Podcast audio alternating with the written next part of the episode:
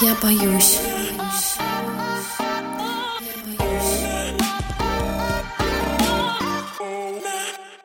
Всем привет! Это подкаст «Я боюсь». Подкаст, в котором мы собираем коллекцию самых загадочных, пугающих и неоднозначных документальных историй, и они вас удивят. Меня зовут Кирилл. Всем привет, меня зовут Аня. Привет, меня зовут Саша. Привет, я Маша. У нас закончились летние каникулы, начался девятый сезон подкаста. Если вы не послушали первый выпуск сезона, а мы в нем общаемся со слушателями, слушаем и читаем ваши истории, в том числе про судьбу и случайность, про разные ситуации, когда вам кажется, что сама жизнь вмешалась в ваши планы, обязательно послушайте. Ну а сегодня большой выпуск и большая история, которую нам с вами приготовила Аня. Послушаем, обсудим. Я только напомню, что каждому выпуску мы публикуем материалы, которые в формате подкаста не показать, но которые очень дополнят ваши впечатления от истории. Их вы найдете в наших соцсетях ВКонтакте, в запрещенной соцсети с картинками. Все ссылки в описании эпизода. Да, я еще хотела добавить, что мы тут обсуждали перед началом сезона немножечко наше положение в мире подкастинга. А, я думал, наше финансовое положение. Ну, в том числе. И пришли к выводу, что нам категорически хочется больше прослушиваний, потому что мы всегда очень готовимся к выпускам. И когда мы не видим статистики сотни тысяч, мы расстраиваемся. Поэтому... Каждый раз собираемся уйти. Да, да, да. Поэтому фокус на этот сезон — набрать как можно больше новых прослушиваний, не потеряв при этом старый. Поэтому обязательно делитесь нашими выпусками, которые вам нравятся, со своими друзьями. Это поможет нам познакомиться с новыми, с новой аудиторией. Мы будем очень благодарны вам. Упоминайте нас в сторис, это вообще супер, мы тоже всегда репостим эти штуки, это всегда классно. Я еще скажу здесь, что с русскоязычного рынка ушел Кастбокс, который теперь даже не написать, чтобы немножечко про вас рассказали, напомнили и то, что называется, пофичерили. Apple подкасты там живут какой-то вообще своей непонятной жизнью, так что кроме вас у нас никого нет. Расскажите про нас тем, с кем хотите поделиться. Ну все, да, переходим к истории. Помните, как на детских площадках, когда мы были маленькими, мы придумывали факты из своей биографии? Ну, там, типа такого, а ты знаешь, кто мой брат, а ты знаешь, кем работает мой папа. Или, чтобы выглядеть круче, привирали насчет своих игрушек, которые, типа, очень крутые, и мне их из-за границы привезли, но нет, вынести не могу, мама не разрешает. Да и потом, будучи взрослыми, мы можем придумать о себе что-то, чтобы выглядеть лучше или избежать лишних расспросов. В общем, врут все, кто-то больше, а кто-то меньше но кто-то делает ложью всю свою жизнь. И сегодня история о таком человеке. Когда я впервые прочитала ее, я даже не поверила в то, что это реально, и изучала несколько источников разных и достоверных для того, чтобы убедиться, что это действительно произошло на самом деле. И пока я буду рассказывать э, вам троим задание и нашим слушателям. Училка. Вспомните, придумывали ли вы когда-нибудь о себе что-нибудь, и если было такое, то расскажите. Потом я тоже свою мини-историю расскажу. Я сразу же вспомнила очень стыдный случай. Это отлично нам подходит, стыдный случай. Дослушайте до конца. Да. 13 июня 1994 года, Сан-Антонио, штат Техас. В полицию поступает сообщение от Беверли Баркли о том, что три дня назад пропал ее 13-летний сын Николас. Мать думала, что он просто сбежал из дома, что уже бывало раньше, но не получая вести от сына три дня, она не на шутку испугалась. И полиция и семья все же верили, что Николас просто убежал и скоро вернется. Но поиски не давали результатов. И спустя год родственники уже потеряли веру в возвращение Николаса. В октябре 1997 года, то есть больше, чем через три года после исчезновения, семья получила звонок.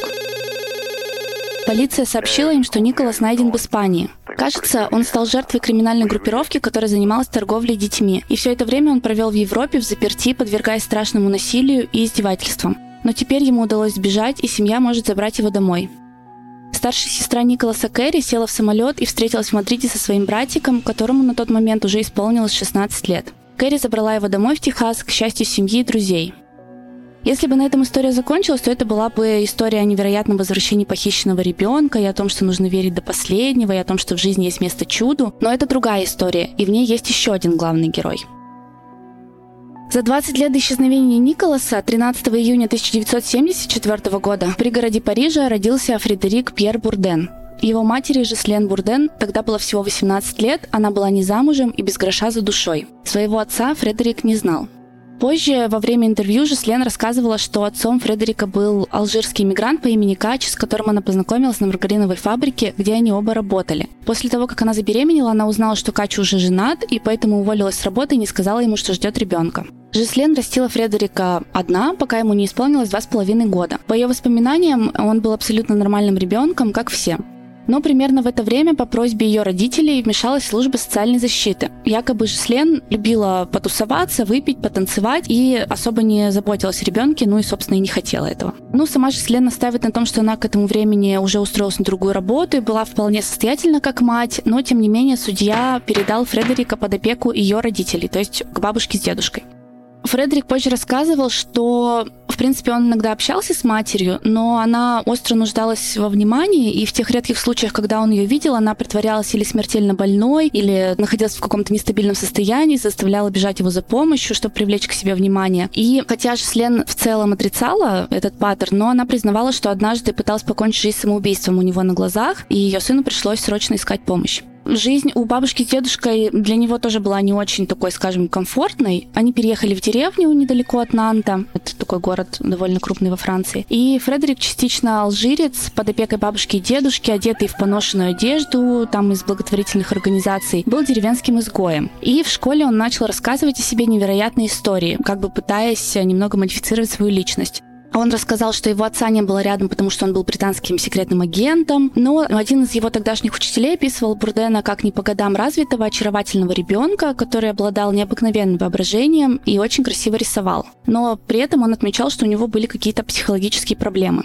В какой-то момент Фредерик сказал бабушке и дедушке, что к нему приставал сосед, но никто это обвинение всерьез не принял, расследование не проводилось. И так и неизвестно, правда это было или очередная его какая-то сказка. Он все чаще вел себя плохо, хулиганил в классе, воровал у соседей, и в 12 лет его отправили жить в учреждение для несовершеннолетних в Нанте. Я так понимаю, это что-то типа приюта что-то такое. Там его маленькие драмы, как их называл один из учителей, стали более причудливыми. Например, он часто имитировал потерю памяти и ходил по улицам такой потерянный, притворяясь, что вот он не понимает, где находится. В 90-м году, когда Фредерику исполнилось 16, он сбежал из очередного приюта, доехал автостопом до Парижа, где испуганный и голодный придумал, а точнее явил миру своего первого персонажа. Тут и началась его карьера самозванца. Он подошел к полицейскому и рассказал, что он заблудившийся британский подросток по имени Джимми Сейл. «Я мечтал, что меня отправят в Англию, где жизнь была намного лучше, так мне казалось», — вспоминает он. Когда полиция обнаружила, что он почти не говорит по-английски, что странно для мальчика из Британии, он признался в обмане, и его вернули в приют. Но он первый раз вот опробовал свою вот эту технику, она ему очень понравилась, и он начал странствовать по Европе, притворяясь кем-то, попадая в приемные семьи, в разные приюты, искал себе дом. В 91 году его нашли на вокзале в одном из городков во Франции. Он притворялся больным, и его поместили в детскую больницу. В медицинской карте не было информации, кто он такой, откуда родом. У него была такая фишка, он особо не разговаривал с людьми, либо притворялся немым, либо таким травмированным, и часто писал просто на бумаге то, что хотел сказать. И вот в той больнице он написал «Дом и школа – это все, что мне нужно». Через несколько месяцев все-таки врачи начали раскапывать его прошлое, ну и он сам признался, кто он был на самом деле. И вообще за свою карьеру самозванца он часто добровольно раскрывал правду, как будто внимание, вызванное разоблачением, было для него таким же захватывающим, как и само мошенничество. 13 июня 1992 года, после того, как он выдал себя за десяток и даже больше вымышленных детей, ему исполнилось 18, и он стал совершеннолетним. Я провел в приютах и приемных семьях большую часть своей жизни, и вдруг мне сказали, вот и все, ты можешь идти, вспоминает он. Как я мог стать кем-то, кем никогда не был, и жить другой жизнью, которую представить себе не мог?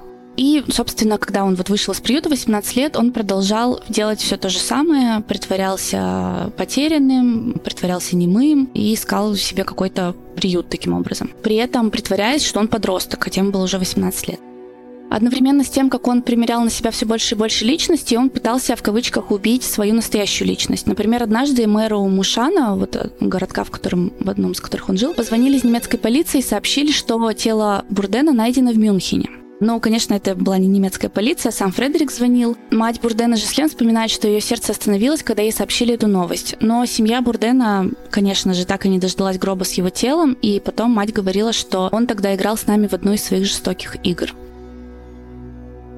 Середине 90-х у Бурдена уже были судимости за ложь полиции и судьям, а Интерпол взял его на контроль. В 95 году его пригласили на программу продюсера популярного французского телешоу «Все возможно» и как бы, ну, рассказали аудитории его историю, вот такую вот странную, рассказали о том, как он, какие странные поступки он совершал. Но он настаивал на том, что все, что он хочет, это любовь и семья. И таким образом, с одной стороны, он вроде бы был самозванцем, который напрягал там власти и притворялся, и обманывал и приемные семьи, и приюты. Но, с другой стороны, он вызывал такое сочувствие, что он такой вот потерянный мальчик, который всего лишь хочет найти свою семью и найти свое место, где бы ему было хорошо и комфортно. Но его мать говорила, что это всего лишь оправдание его злодеяний, и на самом деле не этого он хочет. Он сравнивал то, что он делал, с работой шпиона шпиона. Он говорил, что ты меняешь поверхностные детали, сохраняя при этом свою суть. И такой подход э, не только облегчил процесс убеждения людей, это позволяло ему защитить как бы часть своей личности, удержаться за свой центр, ну, то есть не стать как бы совершенно другим человеком, а оставаться собой, но при этом примерять на себя кучу разных идентичностей. Потом он вспоминал, что в этот момент знал, что мог быть, в принципе, жестоким и понимал, что совершает зло, но не хотел становиться монстром. Придумав персонажа, он создавал соответствующий ему внешний вид, тщательно брил лицо, выщипывал брови, часто надевал мешковатые штаны и рубашку с длинными рукавами, чтобы подчеркнуть свою миниатюрность. Чтобы помочь своему персонажу проявиться в реальном мире, он добавлял подтверждений от якобы случайных людей. Например, звонил на горячую линию и утверждал, что видел ребенка одного, напуганного, то есть звонил от имени взрослого человека какого-то. И когда власти такого ребенка действительно находили, они с меньшим пристрастием его допрашивали, и ну, у них не было, собственно, причин сомневаться, потому что были какие-то еще внешние подтверждения, что действительно такой ребенок потерянный где-то кому-то встретился. Хотя он подчеркивал свою хитрость, он признавал, что обмануть людей не так уж сложно. Большинство мошенничеств наполнены логическими несоответствиями, даже абсурдными деталями, лежащими на поверхности, которые постфактум кажутся унизительно очевидными. Но на самом деле люди готовы, в принципе, поверить во все, тем более, что Бурден опирался на чувство доброты в людях, и он потом говорил, что никто не ожидает, что, казалось бы, уязвимый ребенок будет лгать. Поэтому люди верили ему.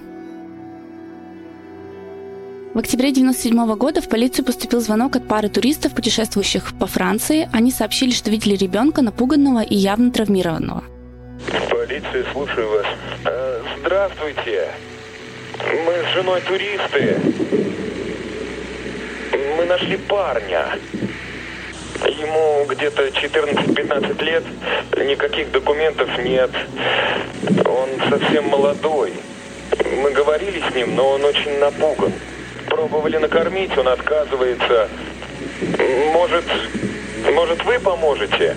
Хорошо, мы пришлем к вам машину. Надо ли говорить, что звонил он сам? Полиция прибыла на место, которое вот обозначили эти туристы, и обнаружила там Бурдена. Он был действительно э, напуган, ничего особо не рассказывал про себя, был как будто бы такой немножечко дикий и, в общем, шугался властей полиция отвезла его в приют, но приют был жестким очень правилом не брать себе на содержание подростков, ну вообще детей, неидентифицированных, с невыясненной личностью. И ему был поставлен ультиматум. Ему давалось 24 часа, чтобы доказать, что он подросток. В противном случае у него возьмут отпечатки пальцев и отправят в полицию. Но сам Бурден про себя ничего так и не говорил и сохранял молчание. И он знал, что ему, как взрослому человеку, то есть ему на тот момент уже было больше 20, да еще и судимостями, на этот раз, скорее всего, грозит тюрьма. И поэтому он сделал что-то, что грозило превратить его в того самого монстра, которым, как он утверждал, он никогда не хотел становиться. До выяснения личности вот на эти 24 часа его оставили то ли в полиции, то ли отправили в приют. В разных источниках там говорят по-разному, но как бы то ни было, он оттуда позвонил в Национальный центр по делам пропавших и эксплуатируемых детей в Александрии, штат Вирджиния, в США. И говоря по-английски, который он выучил во время своих скитаний, он утверждал, что его зовут Джонатан Дуриан, что он является директором приюта в Линарисе в Испании. Он сказал, что появился напуганный ребенок, к ним пришел, который не признается, кто он, но говорит по-английски с американским акцентом. Бурден дал описание мальчика, описав по сути себя. Невысокий, худощавый, выдающийся подбородок, каштановые волосы, щель между зубами. И спросил, есть ли в базе данных центра кто-нибудь похожий. После поиска женщина в центре сказала, что мальчиком мог быть Николас Баркли, пропавший без вести в Сан-Антонио 13 июня 1994 года в возрасте 13 лет. Последний раз Баркли видели одетым в белую футболку, фиолетовые брюки и черные теннисные туфли. Это был октябрь 1997 года, то есть Николасу к этому времени должно было быть 16 лет. Больше трех лет семья его не видела, и они, собственно, уже и не надеялись когда-нибудь увидеть. Вот про него я как раз рассказала в начале выпуска. Бурден, ну то есть под личиной Джонатана Дуриана, принял максимально серьезный тон и спросил, сможет ли Центр прислать еще какую-нибудь информацию о Николасе. Женщина сказала, что вечером отправит по почте листовку о его пропаже, а пока немедленно скинет копию по факсу. Он получил факс вот в этом же офисе, где он там был в полиции или в приюте. Распечатка была настолько тусклой, что большую часть невозможно было прочитать, и фотография была тоже очень плохого качества. Тем не менее, он увидел сходство между собой и пропавшим мальчиком. «Я смогу это сделать», — подумал Бурден. По его словам, он быстро перезвонил в центр и сказал женщине, «У меня хорошие новости, Николас Баркли стоит рядом со мной». Она обрадовалась, дала ему номер а, офицера полиции Сан-Антонио, который руководил расследованием. И на этот раз, притворившись уже испанским полицейским, он позвонил вот этому офицеру в Америку и, упомянув подробности о Николасе, которые он узнал от женщины в центре, заявил, что пропавший ребенок найден. Офицер сказал, что свяжется с ФБР и посольством США в Мадриде. Но на следующий день Бурден получил полноцветную листовку о пропаже Николаса Баркли, и на ней был изображен маленький светлокожий мальчик с голубыми глазами и светло-каштановыми волосами, такими светлыми, что он казался почти блондином. В листовке было перечислено также несколько опознавательных знаков, в том числе татуировки. Их у Николаса было три уже к 13 годам, в том числе крест между указательным и большим пальцами правой руки. Бурден посмотрел на фотографию и понял, что он пропал. Мало того, что у него не было там татуировок, но это еще ладно. Но его глаза были карими, а волосы темно-каштановыми. Понял, что он пропал в данном случае звучит как понял, что это он и он и пропал. Да-да-да. Все подходит. Буду выдавать себя за этого человека. Ну, он должен был что-то сделать, поэтому он осветлил волосы и попросил одной девчонки из приюта с помощью иглы и чернил от ручки сделать ему татуировки. И все же оставалась проблема с глазами. И он пытался придумать историю, которая бы объяснила изменение цвета глаз. Такую историю он придумал. Он был похищен преступной группировкой педофилов, доставлен в Европу, где его пытали и издевались над ним, а также ставили над ним эксперименты. Похитители якобы вводили ему разные препараты, и это объясняло смену цвета глаз, что это были такие химикаты, которые меняли цвет глаз. А свой техасский акцент он забыл потому что э, на протяжении более трех лет плена ему запрещали говорить по-английски. Ну, то есть он, этот Бурден, он английский знал, но он говорил на нем с французским акцентом. Он якобы сбежал из комнаты в доме в Испании, где вот его держали, когда охранник по неосторожности оставил дверь открытой. Это была сумасшедшая история, которая нарушала все его принципы рассказывать как можно более простые, отчасти даже правдивые истории, но у него не было другого варианта. Вскоре в приют позвонила 31-летняя сводная сестра Николаса Кэрри Гибсон. «Боже мой, Ники, это ты?» – спросила она. Он тихо ответил «Да, это я». Затем мать Николаса Беверли взяла трубку.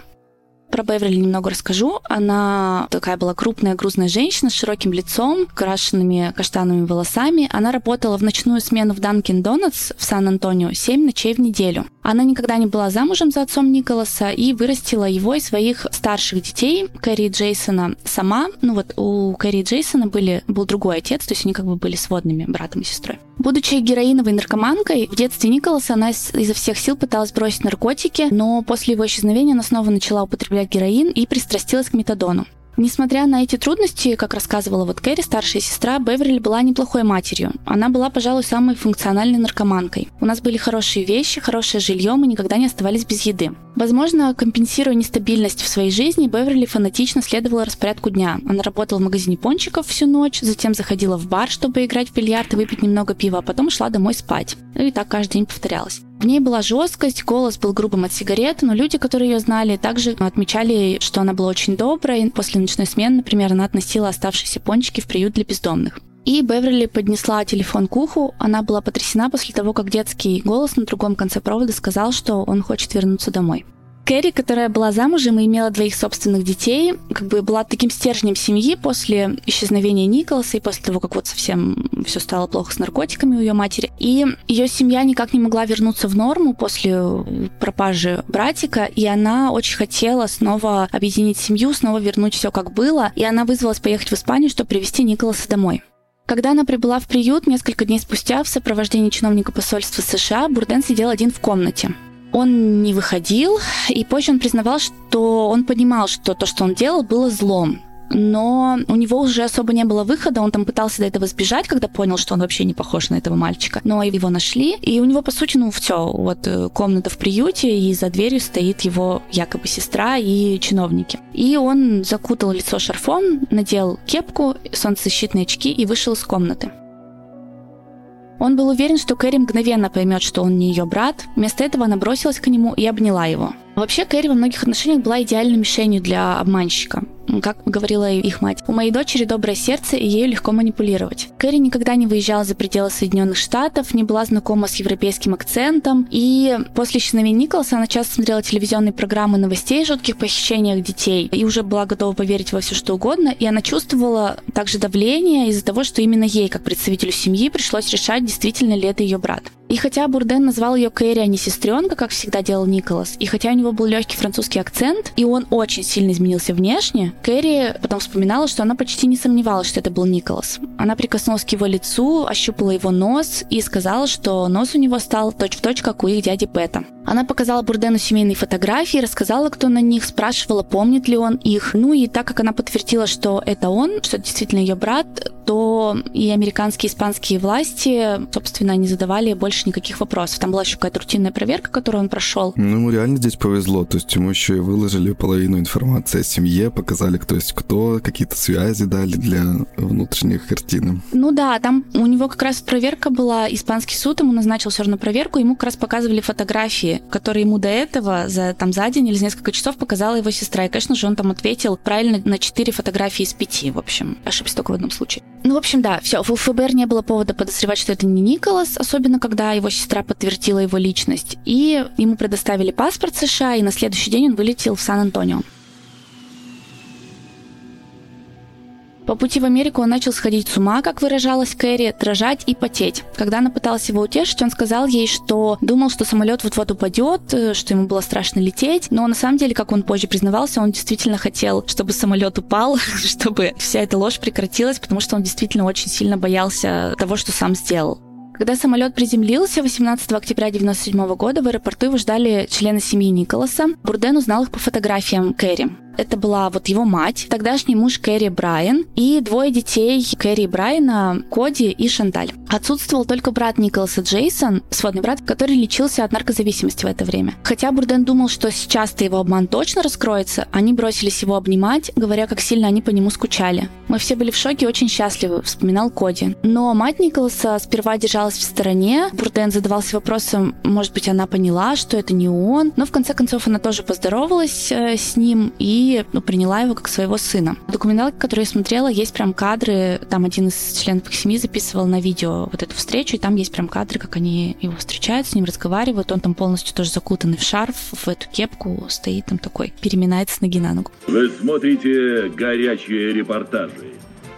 Пропав без следа три года назад, мальчик из Сан-Антонио вернулся домой.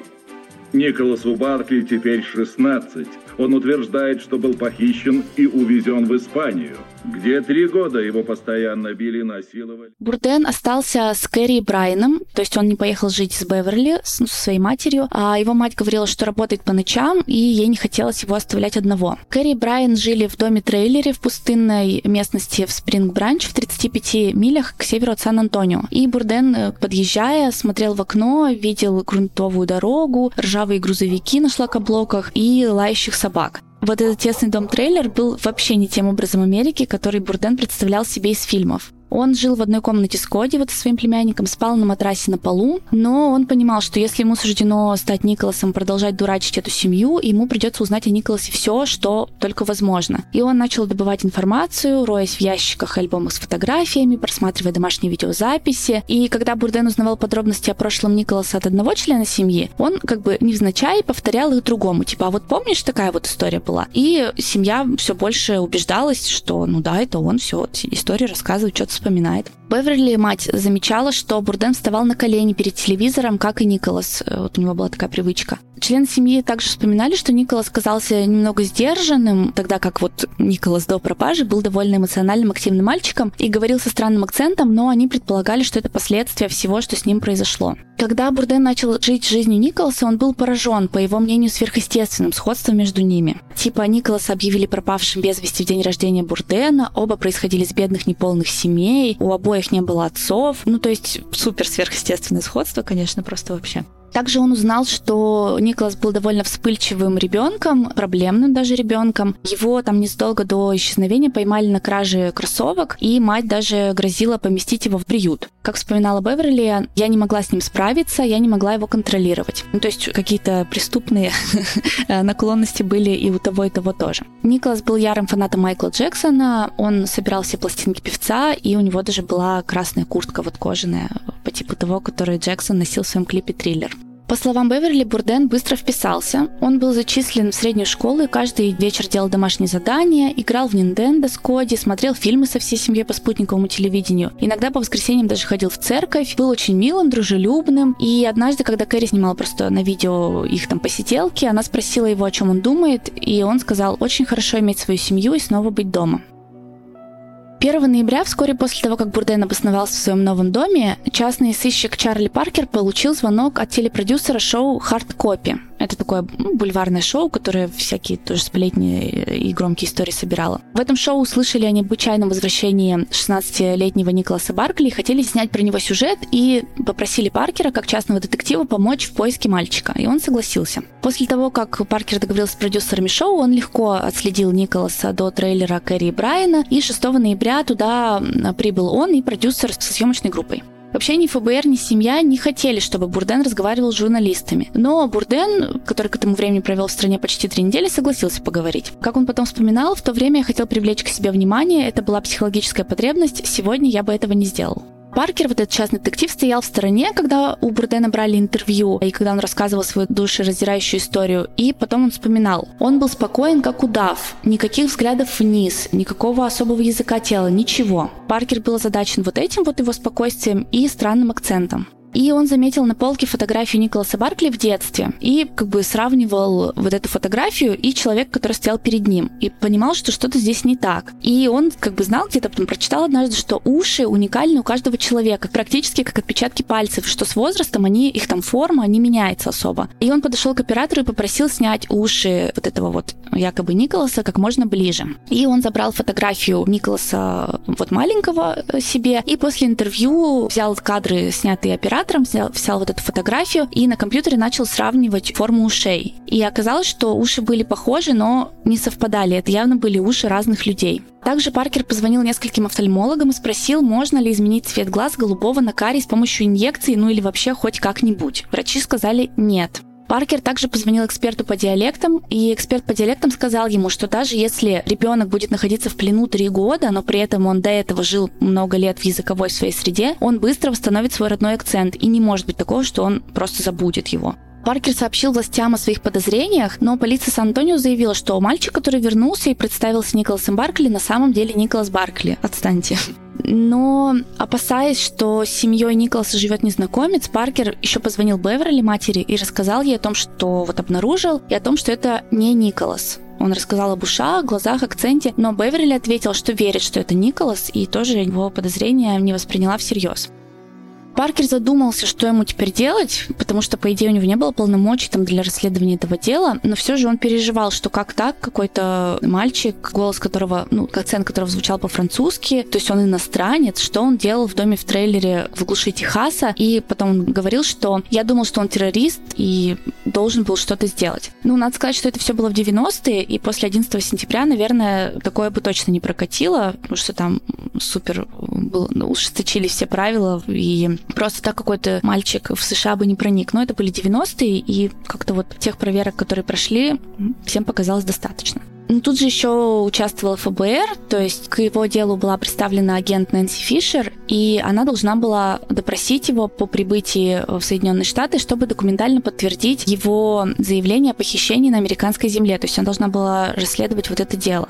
Как она потом вспоминала, она сразу почувствовала что-то неладное. Его волосы были темными, но обесцвеченными, и вообще уже были заметны корни. Не было похоже, что этому парню 16 лет, он выглядел значительно старше. Бурден рассказал ей, что его похитили, и вроде бы какие-то высокопоставленные военные на самолете его куда-то увезли. Он не знает куда, он находился в заперти все эти годы, его насиловали и били. Он содержался с другими детьми, дети постоянно менялись, им не давали общаться друг с другом, их постоянно усыпляли хлороформом, их продавали, ну, продавали в качестве секс-рабов, насиловали военные американцы, европейцы, мексиканцы. Ему не разрешали говорить на родном языке, над ним всячески издевались, используя всякие военные методы пыток, пичкали всякими препаратами, поэтому изменился его цвет глаз. Но не было никаких конкретных деталей вообще, ни имен, ни мест, ни фактов, которые помогли бы расследовать это дело. Ну, поэтому агент его выслушал, зафиксировал его все показания, но, по сути, дальше особо сделать ничего не могла.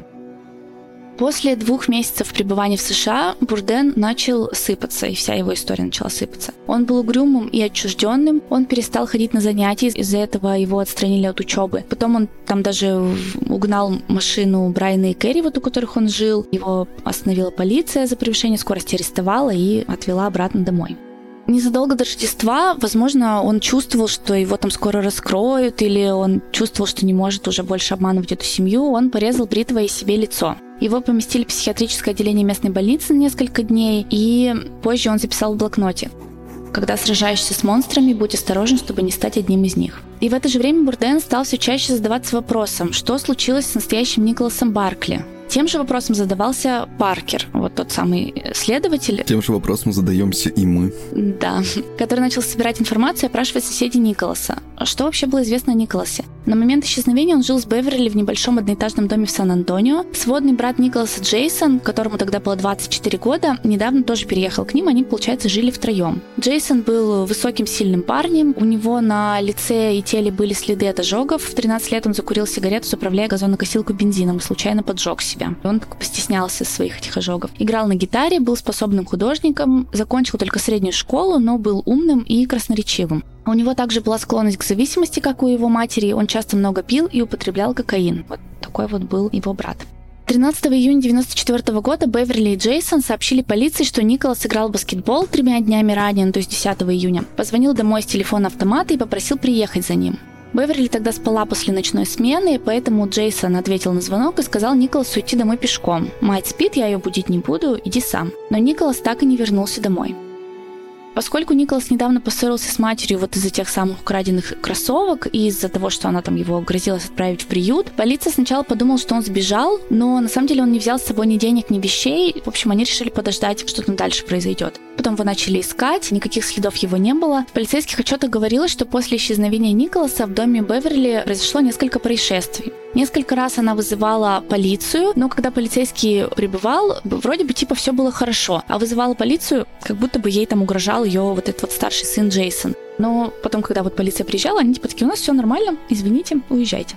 И 25 сентября, это получается уже там через несколько месяцев, да, после исчезновения, в полицию поступил еще один звонок, на этот раз от Джейсона. Он утверждал, что его младший брат вернулся и пытался проникнуть в гараж, но сбежал, когда Джейсон заметил его Дежурный офицер прибыл на место происшествия, проверил местность в поисках Николаса, но его там нигде не было, и следов взлома гаража тоже не нашел. После вот исчезновения Николаса поведение Джейсона становилось все более и более странным. Его арестовали за применение силы к полицейскому, Беверли выгнала его из дома, и было очевидно, что исчезновение Николаса сильно на него повлияло, и он еще более пристрастился к наркотикам.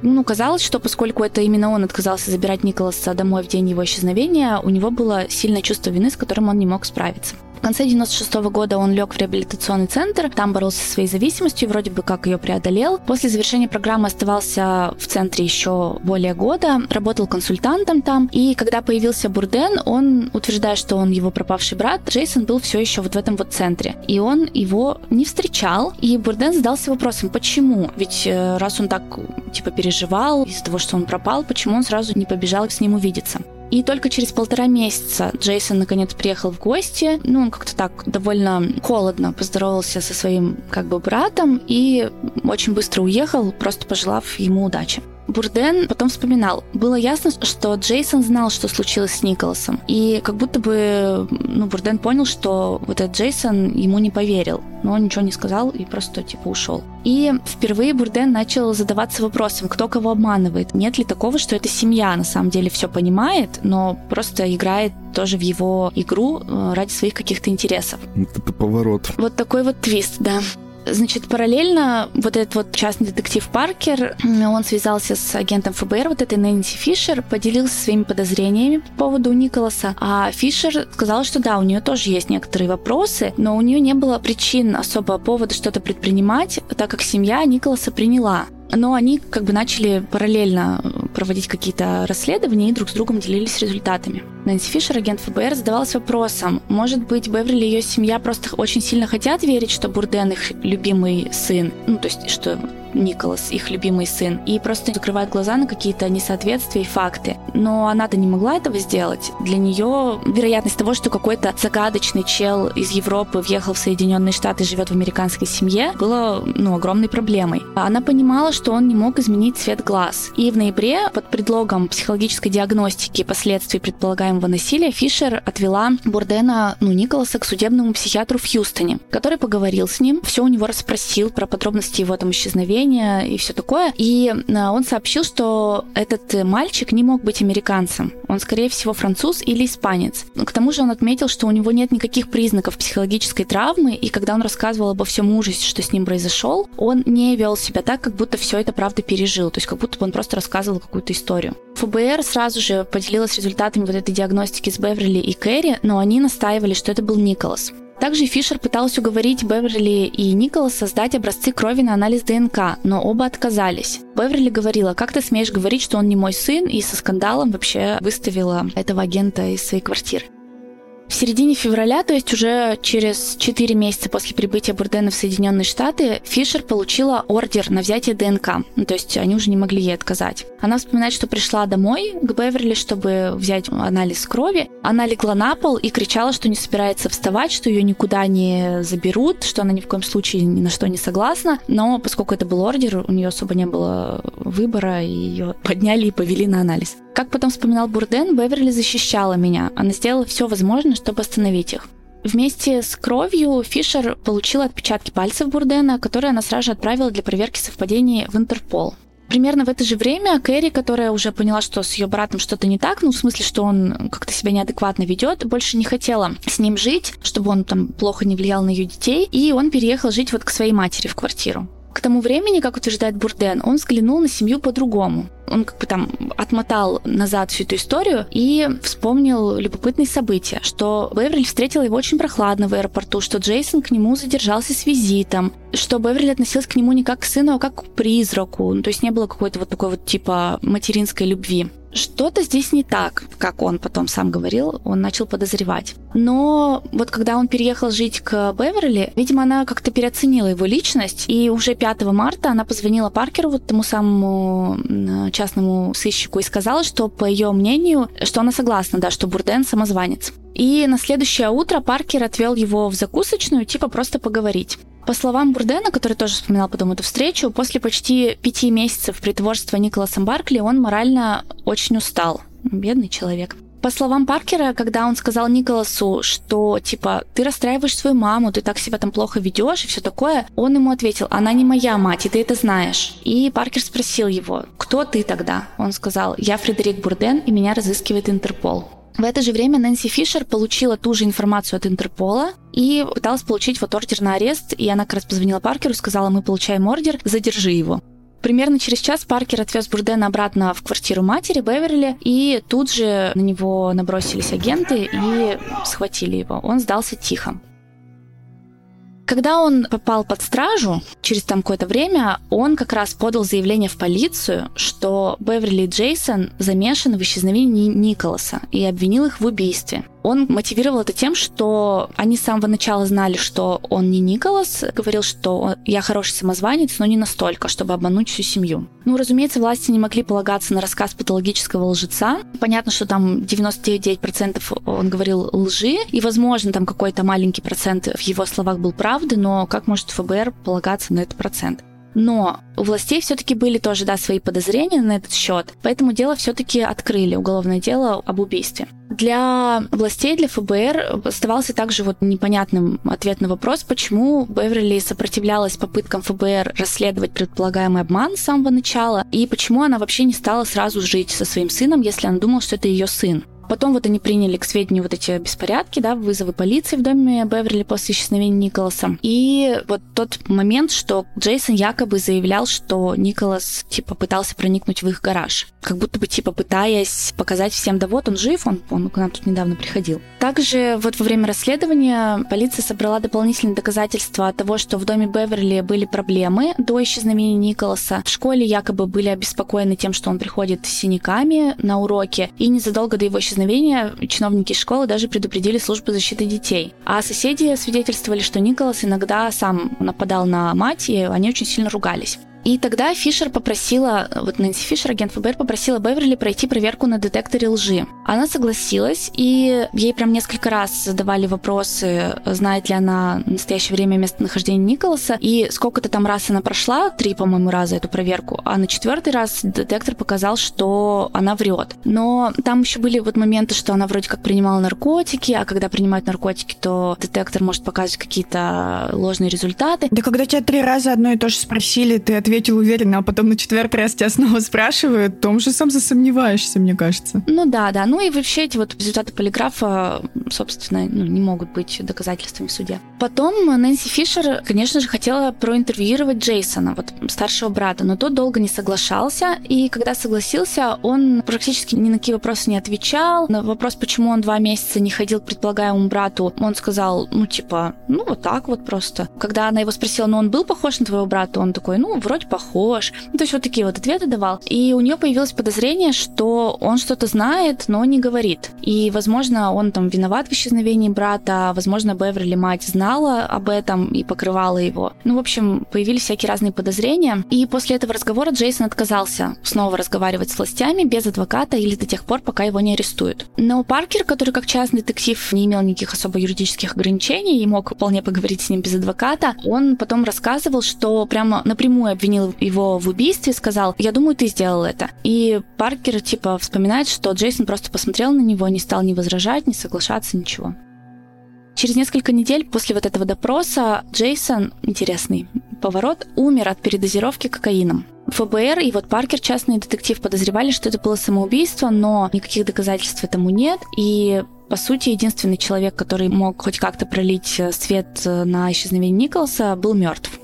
После потери сыновей Беверли перестала употреблять наркотики, переехала в другой город, где стала жить в трейлере, помогая женщине ухаживать за дочерью-инвалидом. И позже вот там журналист э, один связывался с ней, задавал ей вопросы, пытаясь разобраться в этой ситуации. И она там немножко объяснила свое поведение. В аэропорту, по ее словам, она задержалась с тем, чтобы броситься и обнимать своего сына, потому что Николас выглядел странно. Она говорила, что если бы она послушала свою интуицию, то сразу бы разгадала его обман, но тогда приняла его таким, как какой он был. Также вот она призналась, что перед проверкой на полиграфе принимала наркотики. Когда ее начали обвинять, она испугалась, и, наверное, поэтому сработал полиграф так. В общем, она говорила, что ФБР особо не, там, не, не собирала никакую-то другую информацию, не разговаривала там, с друзьями, с коллегами, которые бы подтвердили, что она любила своего ребенка, что она была не способна на какое-то насилие такого рода. Ее версия была в том, что они просто хотели типа ее потрясти и посмотреть, признается она в чем-нибудь или нет. То есть это был такой, типа, ну, ну, почему бы не попробовать, может быть, эта мать его убила. И также она говорила, что она худшая лгунья в мире, не может лгать и никогда бы такого не сделала. Ну, в общем, тут вопрос, верить ей или нет. Также ее спрашивали, думает ли она, что Джейсон мог причинить вред Николасу. Она сказала, что тоже так не думает, и что он стал совсем жестким и жестоким как раз после исчезновения Николаса, а до того, как э, Николас исчез, он, в принципе, вел себя достаточно адекватно. Но она вот в одном согласилась, когда рассказывала всю историю, что она мало верила сообщениям Джейсона о том, что он видел его Николаса после исчезновения, но это она никак не могла объяснить. После нескольких месяцев расследование пришло к выводу, что нет никаких доказательств, позволяющих обвинить кого-либо в исчезновении Николаса, не было ни тела, ни свидетельств, ни ДНК. Ну, власти, собственно, даже не могли сказать, жив он или мертв. Ну и, как я уже сказала, передозировка Джейсона практически исключила возможность, шанс того, что когда-нибудь тайна исчезновения Николаса будет раскрыта. Поэтому дело было закрыто. 9 сентября 1998 года Фредерик Бурден признал себя виновным в даче ложных показаний, а также в получении и хранении фальшивых документов. На этот раз его заявление о том, что он просто искал любви и семьи, уже вызвало возмущение, а не сочувствие. Судья сравнил то, что сделал Бурден, дав семье надежду, что их потерянный ребенок жив, а затем разбив эту надежду с убийством. Но самое интересное, что единственным человеком, который, казалось, симпатизировал Бурдену, была Беверли. Тогда она сказала, мне его очень жаль, мы с ним познакомились, и кажется, этот парень действительно прошел через ад. Он сделал много поступков, которые требовали немало мужества. Такая вот понимающая женщина. Судья приговорил Бурдена к шести годам лишения свободы. Он заявил в зале суда, я прошу прощения у всех людей из моего прошлого за то, что я сделал. Я бы хотел, чтобы вы мне поверили, но я знаю, что это невозможно. Я заперт внутри себя. Он сидел свой срок в э, тюрьме в Штатах. В документах, которые я смотрела, есть кадры, как он там танцует, как Майкл Джексон под музыку. Оттуда он звонил каким-то образом каким-то людям, дети которых тоже были потеряны, и сообщал информацию, что он знает, где их дети. Ну, в общем, продолжал себя вести абсолютно адекватно. Я только не поняла, почему ему давали телефон там в тюрьме. Ну, в общем, отсидел он свои шесть лет. Не было похоже, что он там сильно раскаивается. И в 2003 году он был депортирован из Штатов во Францию. Ему на тот момент было 29 лет. И что вы думаете, он начал делать? продолжал делать то же самое. Выдавал себя за подростков, в том числе реально пропавших, но так как ему уже было 29 лет, его, ну, там, понятно, початки пальцев, вся история была в базе всех возможных этих ведомств, его очень быстро раскрывали. Ваша седина вас выдает. Да-да-да. И последнее, кажется, его притворство датировано маем 2005 года, тогда Бурдену был 31 год. Он притворился мальчиком, подростком тоже, там 15-16-летним. Якобы его родители попали в аварию, погибли, его отправили жить э, к дяде. Дядя с ним жестоко обращался, он сбежал из Испании во Францию, типа он был испанцем, сбежал во Францию. Французские власти поместили его в приют, устроили в школу. Он там очень успешно ходил в школу, был популярен среди своих одноклассников. Но в школе вот в этой было запрещено, ну как в любой, наверное, школе, носить головные уборы, но он, ему позволили продолжать носить кепку. Ну в этой школе было запрещено выдавать себя за других детей. Да, да, да. Когда ты 31-летний мужик. Ну, короче, да, вот ему разрешили носить кепку, потому что он говорил, что у него на голове шрамы от аварии, и он их очень сильно стесняется. Он не разрешал к себе прикасаться, и поэтому ему не проводили проводили медосмотр никакой, который положен был тоже в такой ситуации. И, в общем, как-то он вот э, месяц примерно вот так вот очень хорошо прожил, завел себе друзей, но потом одна из сотрудниц школы увидела сюжет по телевизору про него и поняла, что вот это тот, тот самый мальчик, Офигеть. и сообщила об этом в полицию. Его арестовали, и когда сняли кепку при аресте, то все сотрудники школы увидели, что под кепкой у него просто лысина, а никакие не шрамы. Это шрамы от времени, Аня. Да, да, да, да. Ну, в общем, в полицейском полицейском участке он во всем признался, как его зовут, кто он такой. И его тут снова проверяли э, на адекватность. Его, кстати, до этого уже проверяли, на то, что вменяемый он или нет. И здесь его проверяли снова, потому что, ну, капец, 30-летний мужчина выдавал себя за подростка-сироту. Но они не нашли никаких свидетельств ни сексуальных отклонений, ни каких-то признаков невменяемости, ни каких-то финансовых мотивов. И, в общем, пришли к выводу, что его выгода, по-видимому, была чисто эмоциональной. И на его правом предплечье полиция обнаружила татуировку. Там было написано «Хамелеон из Нанта».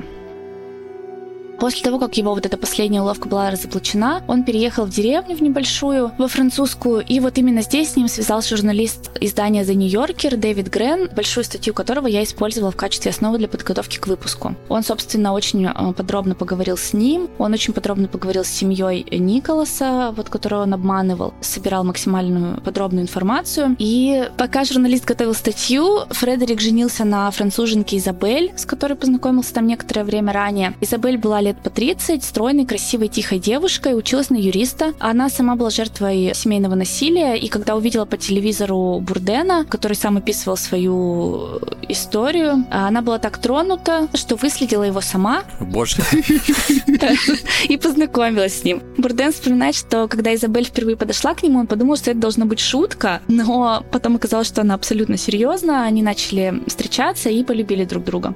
И вот в августе 2007 года они поженились. Мать Бурдена рассказывает, э, настоящая мать его, Жеслен, рассказывает, что Фредерик пригласил ее и дедушку на церемонию, но они не пошли. Никто ему не верил, как она вспоминала. Бурден устроился на работу в телемаркетинг. Учитывая его навыки и убеждения, у него это получалось необычайно хорошо. И большая часть его настоящей семьи считала, что все эти перемены всего лишь часть другой роли, которая когда-нибудь ему надоест и наскучит, и закончится катастрофически для его новой жены. Не новой жены, а для его жены. Тем более, что у них родился ребенок, и его вот родственники настоящие очень сильно переживали... За его судьбу. Да, за его судьбу, за то, что этому чуваку когда-нибудь надоест играть роль отца, и он бросит всю свою семью. Но, несмотря на вот это вот все неверие, Изабель верила в него, говорила, что она его знает достаточно давно, и он не тот человек, которым он был, что она его любит и все такое. В итоге у Фредерика и Изабель родилось пятеро детей. Семья так и жила вот в небольшом городке, но 23 марта 2017 года Бурден написал в Фейсбуке, что Изабель ушла от него, оставив ему всех детей, и, как он сказал, все эти 10 лет брака она была с ним крайне несчастлива. Не знаю, что уж там с ним происходило, какой-то подробной информации нет. Но в 2015 году он через суд добился того, чтобы из ряда реестров были удалены все записи о его судимости, так как это препятствовало поиску работы. Он сейчас жив, никакой больше информации про него нет, во всяком случае в публичном доступе. Ну и того самого Николаса Баркли так и не нашли. Его судьба так и осталась неизвестной. Вот такая вот история. Вау. А все пятеро детей живут с ним? Ну, на тот момент, вот когда он писал этот пост в Фейсбуке, когда они разводились, вроде бы она ему оставила детей, но вот про него дальше никакой информации вообще нет. Только хотел сказать, что такой какой-то воодушевляющий финал, но нет. И тут какая-то загадка, жена куда-то пропала, бросила пять детей. Нет, почему не воодушевляющий? Он хотел большую семью, он получил большую семью, пятеро детей. Без жены. Большая семья. Но имеется в виду, что он как бы, ну вот для меня здесь постоянно слышится вот этот лейтмотив про то, что его собственная мать как-то очень странно о нем отзывается. Просто с самого детства, типа, ну, он там такой вообще ужасный у меня человек. Может быть, это его большая травма. Ну да, вот вообще, на самом деле, когда читаешь эту историю, когда я читала ее в статье, у меня было такое ощущение, типа, а, ну понятно, да, та семья действительно убила вот этого своего сына. Это очень все странно. Ну, к этому чуваку у меня, конечно, никакого не было сочувствия. Никаких вопросов. Никаких вопросов вообще. А потом, когда я посмотрела документалку, в документалке, кстати, я ее, в принципе, советую, как мне кажется, классный образец документалки, она называется «Незнакомец», по-моему. В выпуске я сказала, что документальный фильм называется «Незнакомец». На самом деле он называется «Самозванец». Ссылка на фильм есть в описании. Там э, его прям с ним интервью, и интервью со всеми членами семьи вот этой вот Николаса Баркли. И он просто отвратителен там. Он улыбается там так вот, знаете, вот чисто психопатической такой улыбочкой. Там вот показывают кадры из тюрьмы, когда вот он уже сидел в тюрьме, и как он там кайфовал, танцевал там под Майкла Джексона в этой своей тюремной робе. Это Аня, если бы она была агентом ФБР. Да у него, очевидно, какая-то психопатическая улыбочка, весь такой верский. А еще Аня сразу бы поняла, сколько ему лет. Она просто безошибочно всегда угадывает. Блин, это круто, я вообще не угадываю. Я тоже. А Аня всегда всегда, типа, да что ты, этому человеку 29 такая. Я говорю, в смысле, он выглядит на 14? Меня бы без труда вообще обманул.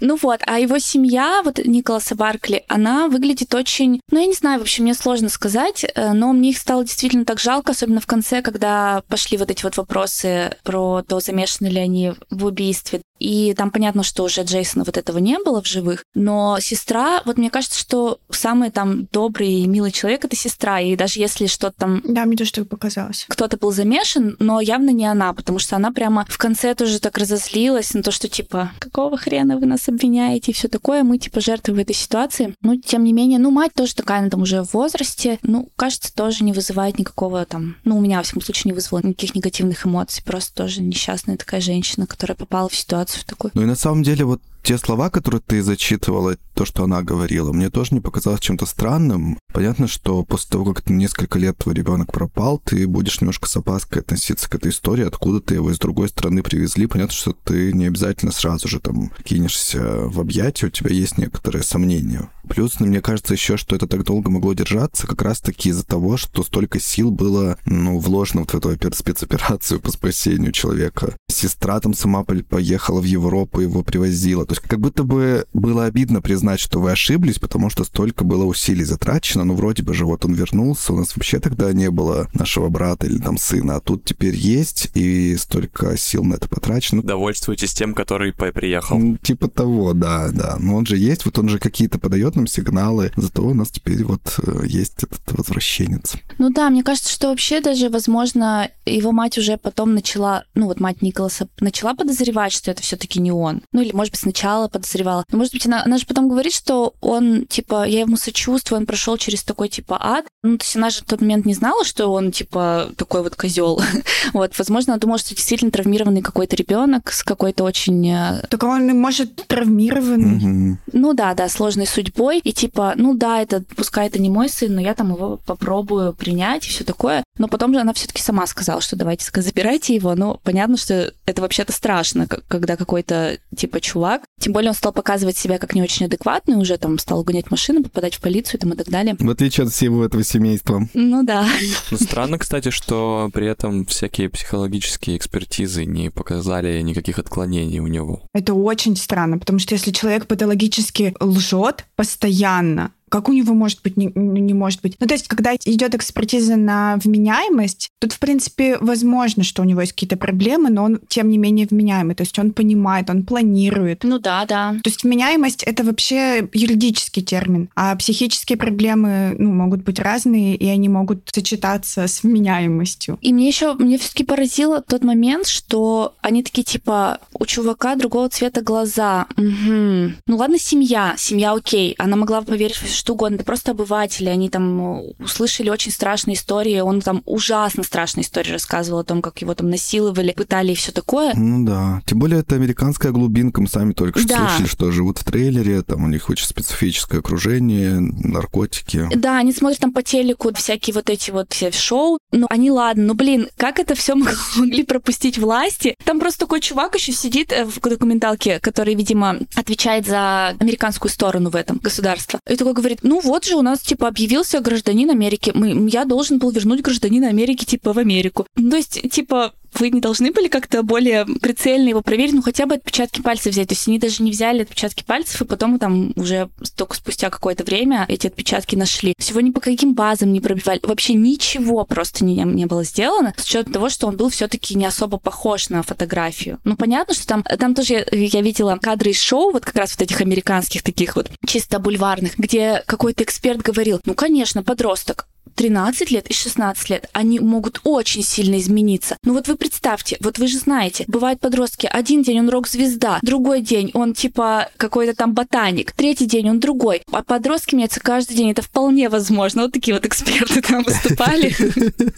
Я, короче, вообще в шоке была. Аня, слушай, а вот э, Николас украл кроссовки, его арестовывали, у него брали отпечатки пальцев? А я, слушай, про это не знаю. Нет, наверное, скорее всего. Это просто вот, видимо, его мать об этом узнала, и скандал там ему закатила. Поэтому нет, вроде бы нет. А еще мне было странно, что его принимала только семья. У него что, не было никаких друзей? Он там был какой-то типа хулиган, у него по-любому была какая-то своя банда. Да, вот это я тоже удивилась. Я так поняла, что его отправили в какую-то новую другую школу, mm. и в этой школе он заводил себе новых друзей. Но при этом он встречался с какими-то людьми просто, ну там все равно небольшой город, которых он до этого знал. И они вроде бы такие типа, ну да, да. Это просто странно. Я могу понять там, что сестра и мать, ну, как бы они там ждали свое возвращения своего родственника, они там с ума, наверное, сходили от горя, ну, если как бы верить тому, что они действительно никак не причастны к его пропаже. Но люди, которые, ну, просто, типа, там в одной школе с ним учатся, приехал другой человек абсолютно. И они такие, э,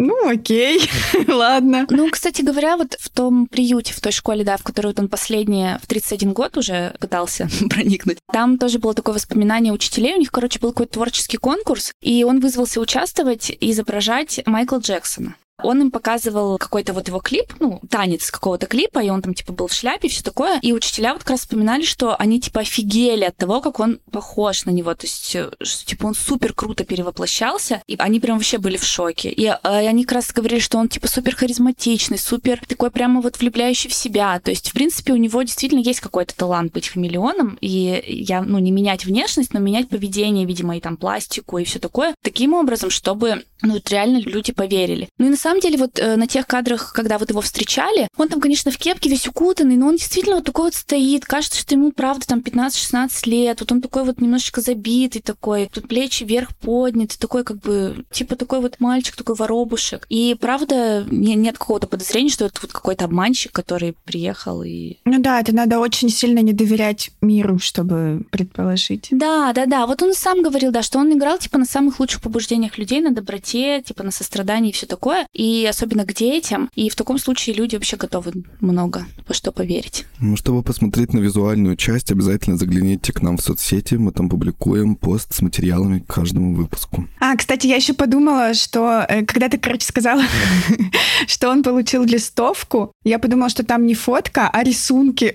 Как помните, вот эти вот пропавших людей. Наши любимые рисунки. Ну тут он, конечно, похож на кого угодно. А я правильно понимаю, что вот эту любовь к Майклу Джексону он перенял у вот этого мальчика, которым притворялся? Похоже, что да. Он же узнал, да, что он любит Майкла Джексона, и он стал слушать его музыку, тоже разучивать э, движения, чтобы соответствовать вот этому Николасу. А потом использовал это в другом обмане в своем. Правильно, что добры пропадать. Угу. Слушайте, я не знаю, я разрываюсь между тем, чтобы как бы осудить и посочувствовать, потому что, ну, реально это все звучит немножко грустно. Кажется, что вот он всю жизнь ищет вот этого принятия, которого у него не было. Понятно, что способ, скажем так, сомнительный, но при этом вот он настолько отчаянно, понимаете, он пытается вернуться в детство, то есть он же не просто так притворяется все время этим подростком, Угу. а вот он пытается как будто бы вернуться в это детство и компенсировать отсутствие близких, отсутствие там принятия, вот это все. Ну да, ну вот в документалке он как раз тоже давит, видимо, на жалость, говоря о том, что я, типа, изначально моя личность настоящая, моя идентичность была не угодна моей семье. Тот, каким я был, не устраивал этот мир.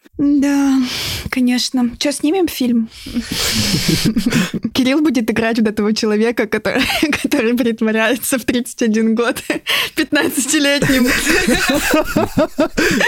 Будет кепку носить там. Я как раз шарфом прикрою бороду, Да-да-да. и вот я уже малыш. Идеально. Я боюсь. К вопросу, который я задавала в начале, когда эту историю читала, у меня возникли какие-то воспоминания из детства тоже. Расскажи свои воспоминания сначала. Ну, у меня такая небольшая история, просто я же жила до 7 лет в одном городе, а в школу я пошла в другом городе. Соответственно, я переехала... Под другим именем. Нет, вот тем же. Но я переехала, и я просто пе- переехала типа 20 какого-то августа, и 1 сентября пошла в школу. Я вообще никого не знала в классе. А там уже некоторые там в подготовишку вместе ходили, некоторые в одном дворе типа росли. То есть были какие-то уже связи у, у моих одноклассников, а я вообще никого не знала. И я помню, что мне тоже, когда спрашивали, типа там знакомились со мной, а какие у тебя друзья там типа были в садике, а чё- там что-то там делал и все такое. Я какие-то придумывала невероятные истории. То есть я рассказывала, например, про своих настоящих друзей в садике, но добавляла им какого, какой-то весомости, типа там... Крутости. Да, Что да, это да, все да, в да, Лондоне было. да, типа, типа того. Вот, короче, вот это вот я помню этот момент. И еще, мне кажется, потом тоже в каком-то более сознательном возрасте я тоже придумывала что-то, но не про себя вот почему-то всегда. Я всегда как бы придумывала о том, что есть какие-то друзья, ну, они, возможно, были настоящие, но вот добавляла им какой-то весомости и каких-то черт, которые, типа, такие э, люди вокруг такие, о, прикольно. Например, я, по-моему, как-то придумывала лет 10, наверное, что у моей подружки, которая, типа, живет в другом городе, есть татуировка. Но это было, типа, и все мне такие, как татуировка? Ну, это вообще, типа, какая-то... Я такая, да, вот так вот, она просто меня, типа, старше, а ей там 13 лет или сколько, ты вот она сделала татуировку, и все такие, типа, вау, круто, какие у тебя крутые друзья. Ну, это было, да, вот такой вот постыдный факт моей биографии. Блин, интересно. Давай, Маша, свою постыдную теперь. Да-да-да. Мы помним, мы помним. Мне реально стыдно за нее. Мне прям реально стыдно. Я до сих пор ее помню. Это случилось, мне кажется, в первом классе. Мы тогда только начали учиться вообще в школе. И я реально иногда ее вспоминаю, и меня все еще бросает в жар от стыда. О-о, давай. Короче, я начала дружить э, с девочкой в первом классе. Соня ее звали, ну и зовут, наверное, сейчас. И мы вообще так хорошо дружили, вместе ходили еще в художку. И, короче, как-то она не пришла в художку, кто-то сказал, что она заболела. И я почему-то придумала историю, что я приходила к ней в гости, и мы типа вместе бегали, она бегала с градусником. Я ей, представляете, рассказала в художке. Ну, то есть абсолютно никакого у меня не было вот этого вот перспективного мышления о том, что ну вообще-то Соня придет и ее спросят. Соня, это правда? И она такая, типа, конечно же, нет. Я вообще никогда не была у нее в гостях. И меня часто ругали дома за то, что я бегаю с градусником. Я почему-то перенесла это на Соню. И мне было просто... Вот это вот вообще, это, наверное, первый мой стыд, когда Соня выздоровела. Мы встретились в школе, не в художке, и она ко мне подходит, такая говорит, ты, типа, я бегаю с градусником? И все, и просто у меня какая-то вот пелена перед глазами. Даже сейчас рассказываю, и мне очень стыдно. Я даже ничего не смогла на это ответить. И мы больше никогда не дружили. Я потеряла друга. Вот это да. Это жестко. Я с этого момента я поняла, что я ни хера не умею врать. И я вот больше не помню таких моментов, чтобы я прям врала кому-то. Зато, может, ты можешь представить себе, каково было этому человеку. Он всю свою жизнь выстроил вот на такой лжи и ходил под тяжелым грузом. Я не представляю. Ну, вот у меня это была какая-то просто супер тупая история. Ну, то есть я же должна была осознавать, что она вскроется просто вот так вот. Что я вообще даже не в своей среде. Я даже не про какую-то подругу из другого города рассказываю. Я рассказываю про человека, который, ну вот, точно так же с нами в этой же школе учится. Ну, короче, я, я ужасно тупая. Маленькая и тупая. Да. Вот, мне стыдно. Соня, если ты вдруг это слушаешь, что навряд ли, конечно. Прости меня, пожалуйста.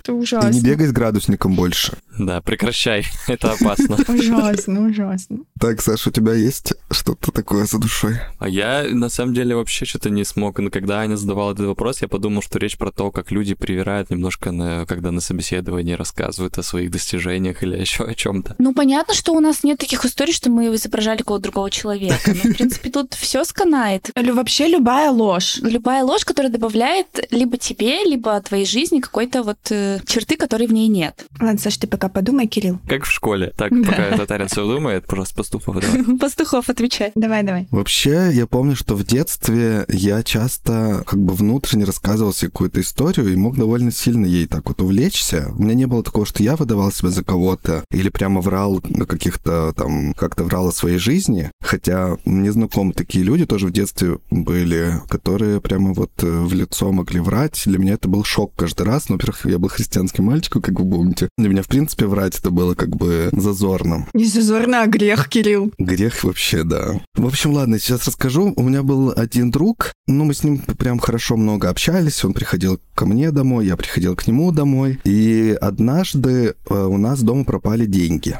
И меня мама спросила, типа, не брал ли я? Я говорю, ну нет, не брал. И, в общем, каким-то образом она почему-то вышла на мысль, что вот это сделал вот этот чувак, мой друг.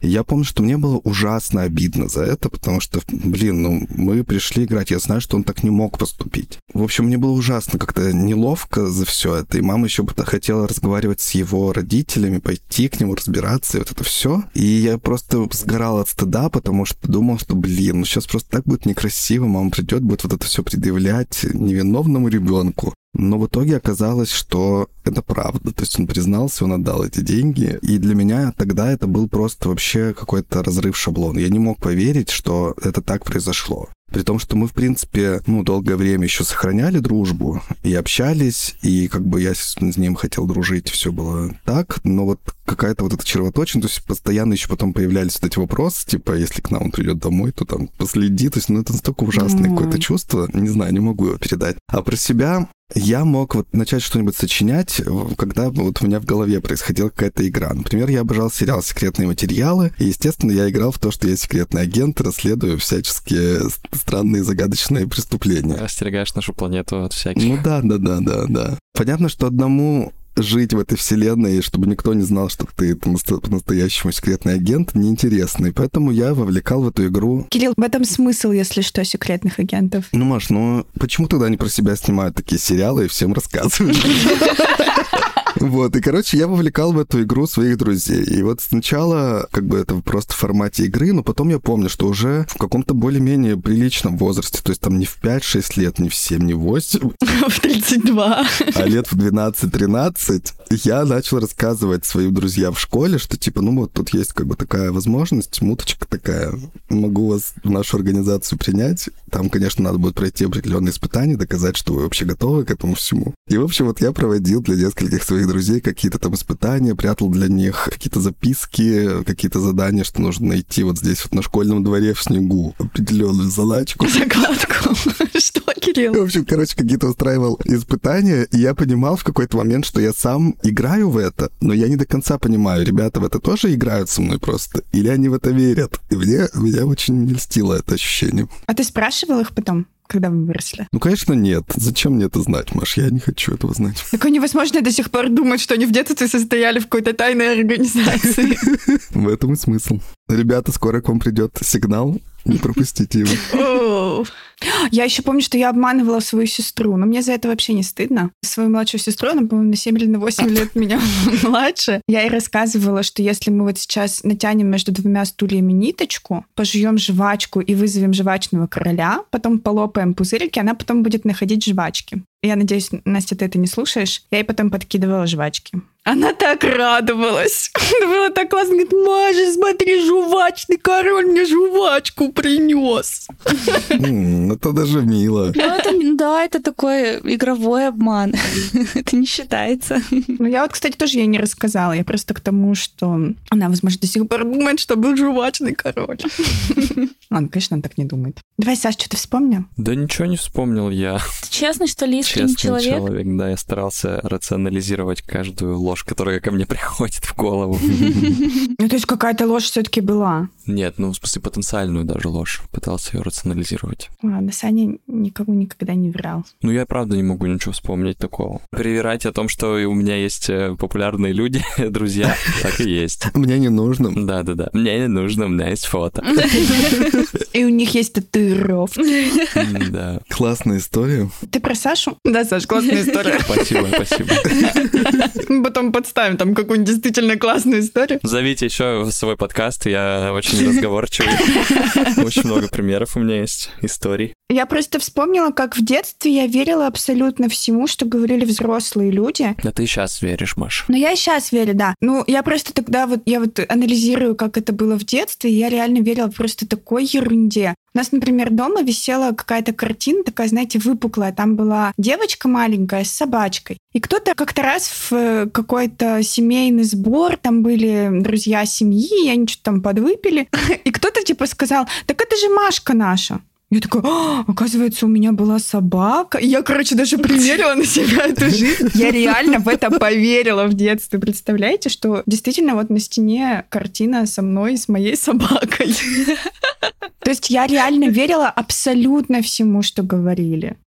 Так, ну что, есть еще нам что сказать по этой истории? Я думаю, что достаточно мы уже сказали. Я думаю, что нельзя врать. Назидательный подкаст. Да, да, да. Мы должны всем людям сказать, что нельзя врать. Я просто еще, видимо, я, у меня для меня это какая-то травмирующая тема. Ладно, нет, я шучу. Я была знакома с человеком, которому я не могла доверять. Он что-то каждый раз все время разное что-то рассказывал. И я вот прям помню это ощущение, когда он что-то говорит, и я такая, у меня какие-то чувства возникают в связи с этим. Но потом я понимаю, что он несколько раз уже меня обманывал. Я не могу до конца как бы поверить вот даже в какие-то как будто бы его искренние порывы. И поэтому мне было очень сложно, например, перестроиться в новых отношениях, когда мне вот мой нынешний муж что-то говорил, и я такая думала, ну, у меня как бы вот задняя мысль какая-то была, а вдруг это неправда? Меня уже обманывали. Да. И я, короче, очень долго училась заново доверять человеку. Поэтому когда вы врете, особенно каким-то близким своим людям, это может потом отразиться на их дальнейшей жизни. Не делайте так. Не надо так. Либо никому не верьте. Нет, так тоже очень тяжело. Нет, ну на самом деле, как бы, когда просто говоришь, не надо врать, это как бы и понятно, это такой постулат и заповедь практически. Но мне кажется, что вот эта история показательна еще и тем, что это очень тяжело. То есть мало того, что у тебя есть эти последствия, когда тебе уже не будут доверять, но это еще и просто самому тебе тяжело. Ты обрастаешь вот этими подробностями, тебе нужно постоянно держать себя, чтобы не сказать лишнего, не выдать себя, не запутаться в своих же придумках. В общем, это просто очень тяжело. Да. Мне кажется, что Энергозатратно. да-да-да, проще не врать. Спасибо, Ань, большое за эту историю. Несколько Да, спасибо, Аня. поворотов сюжета просто вообще заставляли Да. открыть рот и сказать «Вау!». Я думал о том, что было бы классно, чтобы был художественный даже фильм на такую тему. Так я вам и предлагала. Да, не нашего авторства. Да, мне вот очень поразило, я ну, просто знала только основную канву истории, а потом, когда я ст- стала копать глубоко, и когда я поняла, что там есть вот это вот подозрение на то, что семья как-то замешана в убийстве этого Николаса, я такой думаю, о, вот это вот было бы в сериале, например, с супер поворотом или в фильме в каком-нибудь, который никто бы не ожидал. Ну и посмотреть фильм «Поймай меня, если сможешь», конечно же. Ну да, кстати, вот этот Бурден как раз приводил в пример этот фильм и говорил, что вот там типа мошенничество как искусство, я вот тоже так же хотел. Спасибо, Стивен Я Спилберг. когда смотрел, тоже так хотел. Я боюсь. Так, ну что, мы переходим тогда к нашей постоянной рубрике «История недели», где мы рассказываем о нашей жизни, каких-то событиях в ней. Маша же хотела про Аню рассказать. Маша передумала Аня вообще преступница. тему как раз Просто используем подкаст для обвинений. дачи показаний. Аня, можно мне рассказать про тебя? Да можно, конечно. Поклеп и как-то донос. Донос, да, я пишу донос сейчас, записываю на аудио. Короче, Аня как-то мне говорит на работе, мне говорит, надо сегодня зайти в магазин, потому что я вчера украла у них пиво. Вот до чего мы докатились, ребят. Ну, поддержите нас, подпишитесь на Boosty и Patreon. Ну что такое? Скидывайте денежки Ане на пиво. Вам взамен будут выходить подкасты. Взаимовыгодное сотрудничество. Да, в общем, как это получилось? У нас есть такие магазинчики, ну, я не знаю, будем мы их называть или нет. Да не, не называй. Не будем называть. Они туда еще возвращаться. Ну, в общем, у них э, прямо возле кассы стоят обычно какие-то товары, и они просто стоят типа в свободном Акционные, доступе. да-да-да. да, да, да. И, в общем, Аня со своим мужем, они покупали пиво, и Аня случайно взяла одну из вот этих банок, вообще другого пива. Она просто была примерно похожа по цвету, да, я правильно понимаю? Ну да, там же выставляешь как бы все на прилавок, когда Мгм. тебе пропикивают, а потом, когда я складывала в рюкзак просто это, и наши бутылочки стояли рядом вот с этими акционными, а я же не знаю, я, поскольку пиво не мне, я не знаю, какой он там выбирал. Поэтому я случайно с этими, с теми, которые наши, прихватила чужую. Акционную, да, которая там стояла. Вот, и Ане пришлось возвращаться в этот магазин и вот отдавать им обратно украденное пиво. А пиво ты решила вернуть? Да. Деньгами не Да стало. там всё-таки. пиво какое-то, мы когда просто дома его достали, это пиво, которое мы вообще, нам оно не нужно. Я говорю, я его верну. А это магазин еще вообще очень далеко от моего дома, потому что мы там заезжали. Я туда поперлась, и он на меня так посмотрел. Я говорю, это у вас вчера пиво случайно унесла. На меня так Но посмотрела. меня замучила совесть. Да, я подумала, что они его все равно не смогут выставить, потому что, ну, это странно, типа, какая-то деваха принесла какое-то пиво, мало ли что Ну, оно же закрытое. Ну и все равно. Я бы выставил. А если там... Ну, они, возможно, тоже выставили, поэтому мы их и не рекламируем. Мы не знаем, какая у них там политика. Ну и вообще здесь самое место, чтобы сказать, что алкоголь опасен для вашего здоровья. Вот это все. И наркотики тоже, мы их тоже упоминали. Все опасно для вашего здоровья. Да. Вот, а на следующей неделе там или через неделю Аня проверяла свои траты и говорит, я, кажется, вчера в магазине еду украла. А потом она ее ела на обед. Рецидивистка. Вообще, я говорю, Аня, что у тебя за полоса такая в жизни? Что ты воруешь еду и пиво? Вот, ну, Аня вернула им, конечно же, деньги потом. Но вот просто я подумала, что я бы даже не заметила. Аня там сводит свои плюсы-минусы, а я этим не занимаюсь, я безответственна абсолютно к финансам. Свои плюсы, минусы, плюсы. У меня есть еда, минусы я обманываю. Минус я украла ее. Я ем бесплатно.